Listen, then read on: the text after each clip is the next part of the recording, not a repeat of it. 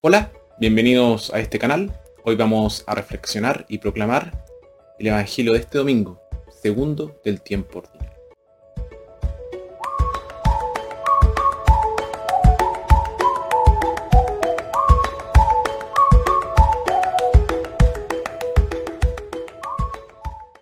Nuestra primera lectura tomada de Isaías, escuchamos de una nueva fiesta de bodas entre Dios y su pueblo. La segunda lectura, tomada de la primera carta a los Corintios. Aunque hay muchos dones espirituales, todos provienen del mismo espíritu y deben usarse para edificar la comunidad. Nuestro Evangelio, tomado de Juan, Jesús cumple la profecía de Isaías, el cambio de agua o la transformación del agua en vino. Es un símbolo del antiguo orden cediendo al nuevo.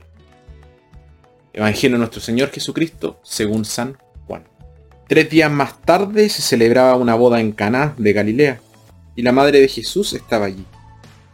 También fue invitado Jesús a la boda con sus discípulos. Sucedió que se terminó el vino preparado para la boda y se quedaron sin vino. Entonces la madre de Jesús le dijo, no tienen vino. Jesús le respondió, ¿qué quieres de mí, mujer? Aún no ha llegado mi hora. Pero su madre dijo a los sirvientes, hagan lo que les diga.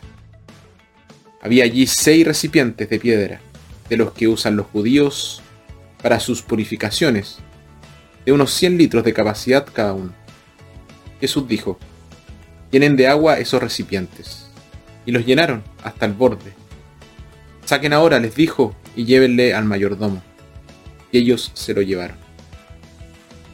Después de probar el agua convertida en vino, el mayordomo llamó al novio pues no sabía de dónde provenía, a pesar de que lo sabían los sirvientes que habían sacado el agua. Y les dijo, todo el mundo sirve al principio el vino mejor, y cuando ya todos han bebido bastante, les dan el de menos calidad, pero tú has dejado el mejor vino para el final. Esta señal milagrosa fue la primera, y Jesús la hizo en Caná de Galilea. Así manifestó su gloria y sus discípulos creyeron en él. Jesús bajó después a Cafarnaúm con su madre, sus hermanos y sus discípulos, y permanecieron allí solamente algunos días. Palabra del Señor.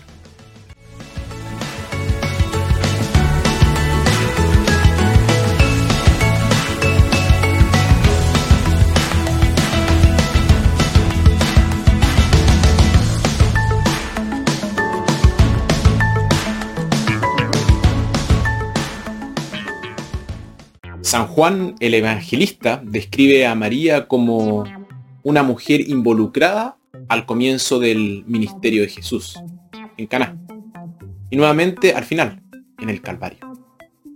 María está así asociada a todo su ministerio. Una mirada a los evangelios muestra que estuvo involucrada en todos los momentos claves de la vida de Jesús. En la Anunciación se le preguntó si se convertiría en la Madre del Salvador dejó a un lado sus propios planes y dijo un generoso sí, a los que Dios le pedía. El ministerio a veces significa estar dispuesto a dejar de lado nuestros propios planes y poder responder a un llamado para echar una mano. En la visitación ella tomó la iniciativa al enterarse de que su prima mayor estaba esperando un bebé. La visitó y se quedó hasta que nació su hijo. El ministerio a veces significa tomar la iniciativa, ver una necesidad y responder a ella. En Caná vemos la sensibilidad de María. Notó que el vino se había acabado y amenazando con arruinar la ocasión a la joven pareja. Ella quería ayudarlos, pero se dio cuenta de que no podía hacerlo ella misma. Entonces se volvió hacia su hijo y le pidió ayuda, lo que hizo con gran generosidad. El ministerio a veces significa darse cuenta de una necesidad, pero darse cuenta de que no podemos manejarla nosotros mismos. Así que tenemos que remitirlo a otros que puedan. Y esto no es lo mismo que pasar la pelota. Durante su vida pública Jesús estuvo rodeado de multitudes. María no entendía de qué se trataba. Temía que lo estuvieran controlando. Como mamá, se sintió obligada a rescatarlo. Pero se negó a ser rescatado. Ella había interpretado mal la situación. Él tenía el control. Tenía un trabajo que hacer y era capaz de arreglársela solo. El ministerio puede implicar cometer errores y experimentar frustración y muchos fracasos. Pero esto no se debe a una falta de preocupación, sino a una falta de comprensión. En el Calvario María se paró al pie de la cruz, viendo morir a su hijo, Jesús. Y aunque deseaba desesperadamente salvarlo, era impotente para hacerlo. A veces en el ministerio no hay nada que podamos hacer. Entonces nuestro único ministerio es como el de María, al pie de la cruz. Una presencia silenciosa y solidaria. Una presencia tranquilizadora y de apoyo. Puede significar un mundo para la víctima. Lo salva de la terrible perspectiva de morir solo y abandonado.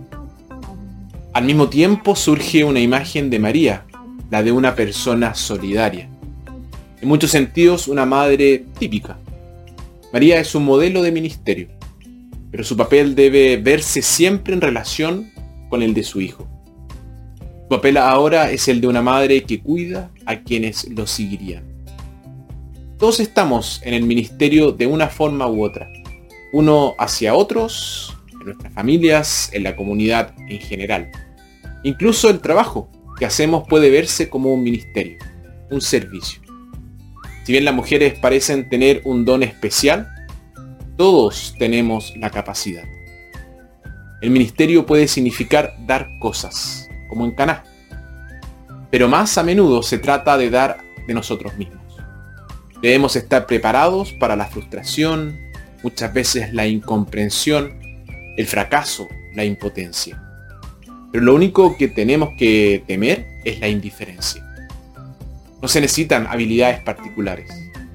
Al final del día, todo se reduce al amor. El ministerio es una expresión de amor. En el ministerio lo que estamos haciendo es lo que hicieron los siervos de Caná. Eran solo los agentes de Jesús. Sacaron el agua que se había convertido en vino y se la dieron a los invitados. Desde entonces, los ministros de Cristo se han basado en la misma fuente han estado compartiendo los dones de Jesús a su iglesia y al mundo. Desde su plenitud seguimos recibiendo y compartiendo.